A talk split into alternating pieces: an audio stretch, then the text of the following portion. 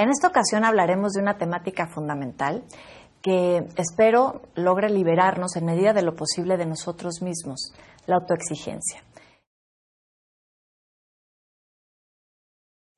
Esta actitud que tanto nos atormenta y que no nos permite disfrutar de las circunstancias de nuestra vida, porque siempre estamos mirando lo que no somos, lo que no sabemos, lo que no tenemos y que por lo tanto no podemos, haciéndonos sentir tremendamente insatisfechos. La autoexigencia es una conducta en la cual nos exigimos cúmulos de perfección, en donde además exigimos también de nosotros mucho autocontrol. Nos volvemos inflexibles y tremendamente susceptibles a nuestros errores o a ser señalados frente a nuestras equivocaciones esta actitud generalmente tendemos incluso a extenderla sobre las personas que están más cerca de nosotros, en donde también les exigimos que sean perfectas, porque sus errores nos recuerdan lo imperfectos que podemos ser y eso es algo que definitivamente no podemos tolerar. La crítica se vuelve uno de los peores enemigos de estas personalidades autoexigentes, porque los hace contactar con una especie de vergüenza o de vulnerabilidad en donde les hace pensar que algo en relación a su autoconcepto no está bien o es inadecuado. También esta misma rigidez los hace ser eh, personas que frente a los cambios de la vida o cuando las cosas salen de control, pues viven mucho enojo y mucha frustración. Pero este enojo y esta, esta frustración en la forma del control suele tomar caras muy diferentes. Hay personas que tienden a controlar las cosas que ocurren en su vida de manera muy franca, directa. Es evidente, es obvio que están intentando controlar. Pero hay otros estilos de control que no necesariamente son tan evidentes y que vale mucho la pena reflexionar sobre nuestros propios estilos de control. La seducción es un estilo de control. El intentar querer quedar bien con todas las personas a veces también puede ser una manera de controlar lo que está ocurriendo a nuestro alrededor. Por ejemplo, los regalos suelen ser también un medio de control. La sexualidad, el poder, en fin, un montón de posibilidades de las cuales tendríamos que reflexionar cómo es tu estilo de control, cómo intentas controlar lo que ocurre a tu alrededor, en donde estamos simplemente tratando de hacer que ocurra lo que nosotros queremos que ocurra, pero controlar a todos y todo lo que ocurre a nuestro alrededor puede ser tremendamente agotador. El estar controlando nuestros pensamientos, nuestras palabras, nuestras acciones, incluso nuestras emociones, llega a ser muy cansado. Porque además hoy en día existe una exigencia personal de estar bien todo el tiempo, de sentirnos bien y contentos todo el tiempo. Y la verdad es que los medios han contribuido muchísimo en esta exigencia, porque nos han hecho ver una especie de realidad ilusoria en donde a veces nos han hecho creer o pensar que sí existen las vidas perfectas, que sí existe el matrimonio perfecto, los hijos perfectos, el trabajo perfecto, y pues esto por supuesto nos va generando una tremenda insatisfacción. Pero como ya hemos también hablado de esto en otro blog, a veces se tratan de apariencias que asfixian. Estas máscaras que a veces las personas hemos necesitado construir para defendernos de nuestro sufrimiento. El día que las personas hagamos un esfuerzo por tratar de ver lo que hay detrás de la máscara, el que podamos realmente vincularnos a través de la genuina personalidad de quienes se ocultan detrás de estas máscaras, es que vamos a poder entonces vivir vínculos mucho más placenteros. Incluso las envidias van a tender a matizarse muchísimo, porque nos vamos a dar cuenta que en realidad no hay nada que podamos envidiarnos los unos a los otros. Todos tenemos o hemos tenido una batalla que superar en la vida. Pero este es el punto. En el fondo, esta autoexigencia lo que intenta ocultar atrás es un gran miedo al fracaso. Por eso vale mucho la pena que nos detengamos a reflexionar cada uno de nosotros qué es lo que entendemos por el fracaso o el éxito en nuestra vida. ¿Cómo hemos coincidido esta noción? ¿Qué es aquello que determinaría que seamos o no personas exitosas, porque con base en eso vamos construyendo muchos pensamientos, muchas creencias, muchos valores que van rigiendo nuestra existencia. Y la realidad es que esta autoexigencia eh, en realidad se va alimentando de este imaginario colectivo en donde nos enseñaron que lo que verdaderamente contaba en la vida eran los resultados de nuestras acciones y no los procesos. Y esto quiere decir que entonces, tanto las críticas como los aplausos que hemos recibido en la vida nos han hecho el mismo daño y nos han vuelto tremendamente inseguros. Pero ¿cómo podrían los aplausos estar vinculados a las críticas cuando parecen además nociones aparentemente antagónicas? Y incluso justamente parece que a veces ese es el objetivo del autoexigente, estar buscando aplausos todo el tiempo. Pero cuando nos detenemos a pensar que tanto los aplausos como las críticas en realidad lo que nos mandan es un mensaje de que lo que verdaderamente cuenta en la vida son los resultados, empezamos a comprender esta noción. Imaginémonos o pensemos en una obra de teatro o en una ópera, en algún espectáculo, en donde generalmente los aplausos se reciben al final de la función.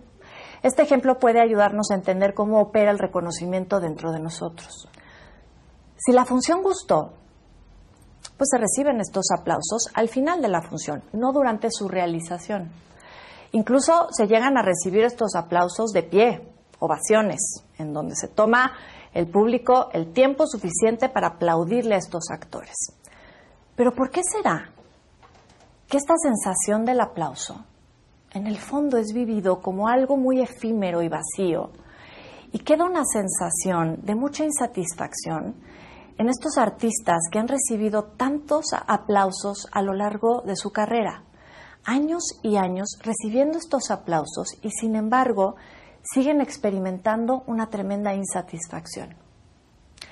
Tendríamos que ponernos a pensar que si tan solo tuviéramos la oportunidad de acercarnos a estos artistas, a estos actores, para hacerles saber que lo que verdaderamente nos ha conmovido, independientemente de los resultados, ha sido la entrega durante el proceso, tal vez la sensación sería diferente. Es decir, si pudiéramos acercarnos a ellos a decirles lo que realmente me tocó el alma, fue ver tu interpretación en esta escena en la que sales a anunciar la muerte del rey.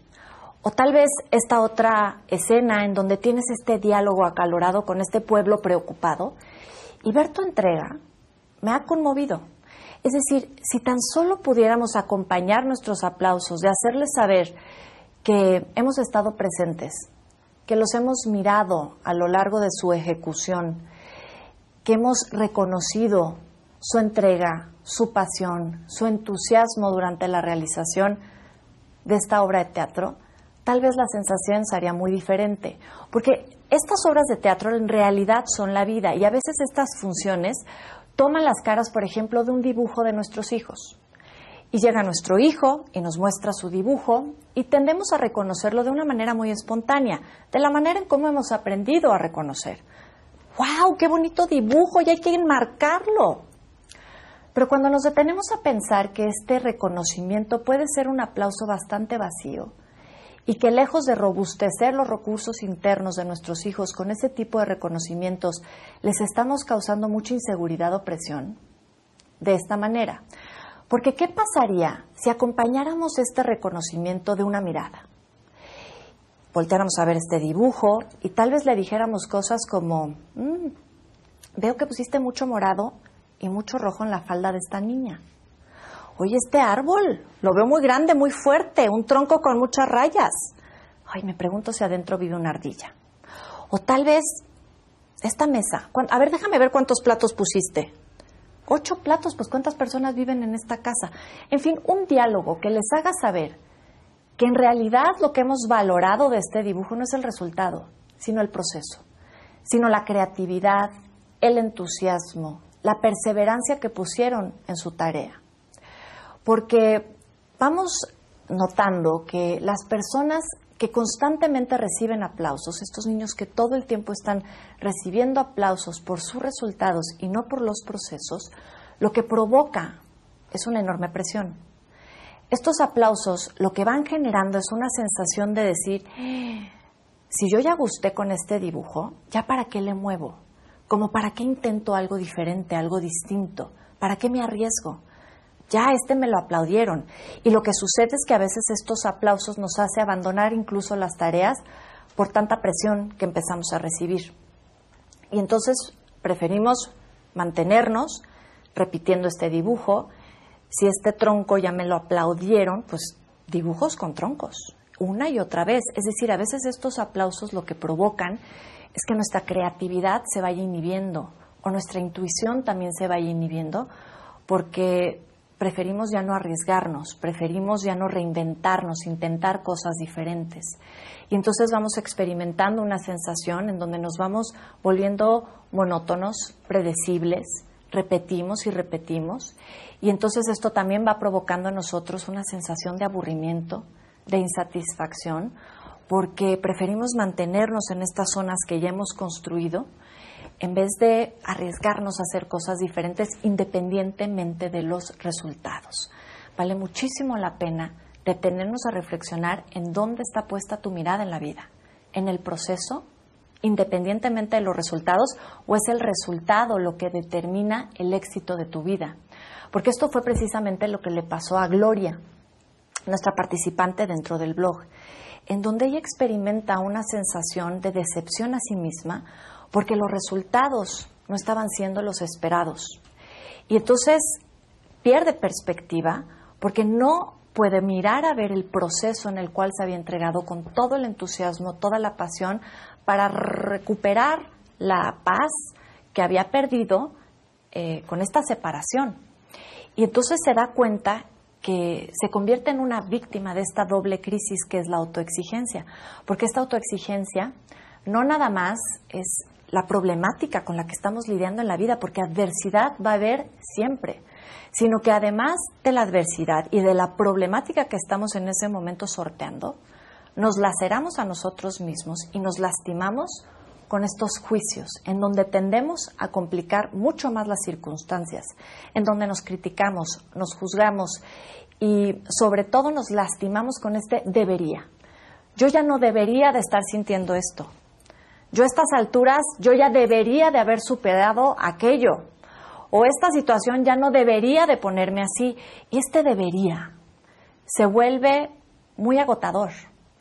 Y además de todo, inhibe nuestra creatividad, inhibe nuestra intuición para buscar explorar las circunstancias nuevas que nos rodean. Es decir, no es la cantidad de adversidad que hay en una vida lo que va determinando el éxito o no de una persona, sino los recursos internos que vamos rebusteciendo a partir de la experiencia, a partir de los procesos, que nos van permitiendo entonces enfrentar cada vez con mayor tranquilidad y mayor ecuanimidad lo que nos va ocurriendo en la vida. Pero aceptar que somos seres en proceso, que lo vamos a hacer toda la vida, que la adversidad siempre va a existir y que nuestra conciencia tiene tiempos perfectos, por lo tanto irá asimilando lo que esté lista para asimilar en ese momento, ni más ni menos, pero presionarla, llevarla a un lugar al que no está lista todavía, preparada para asimilar, puede ser peligroso. Y esto fue precisamente lo que Gloria descubrió en este trabajo, en esta elaboración grupal, en donde descubrimos que en el grupo vamos todos en el mismo barco y que lo que le ocurre al grupo nos ocurre a todos y cada uno de nosotros. Espero que esta reflexión de Gloria te permita mirarte, te permita comprender, valorar tus procesos independientemente de los resultados. Me encantará que me compartas tu opinión, que me compartas tus procesos a partir de este blog de forma escrita que me compartas tu historia independientemente de los resultados. Ha sido un placer volver a contar con tu atención. Nos vemos pronto.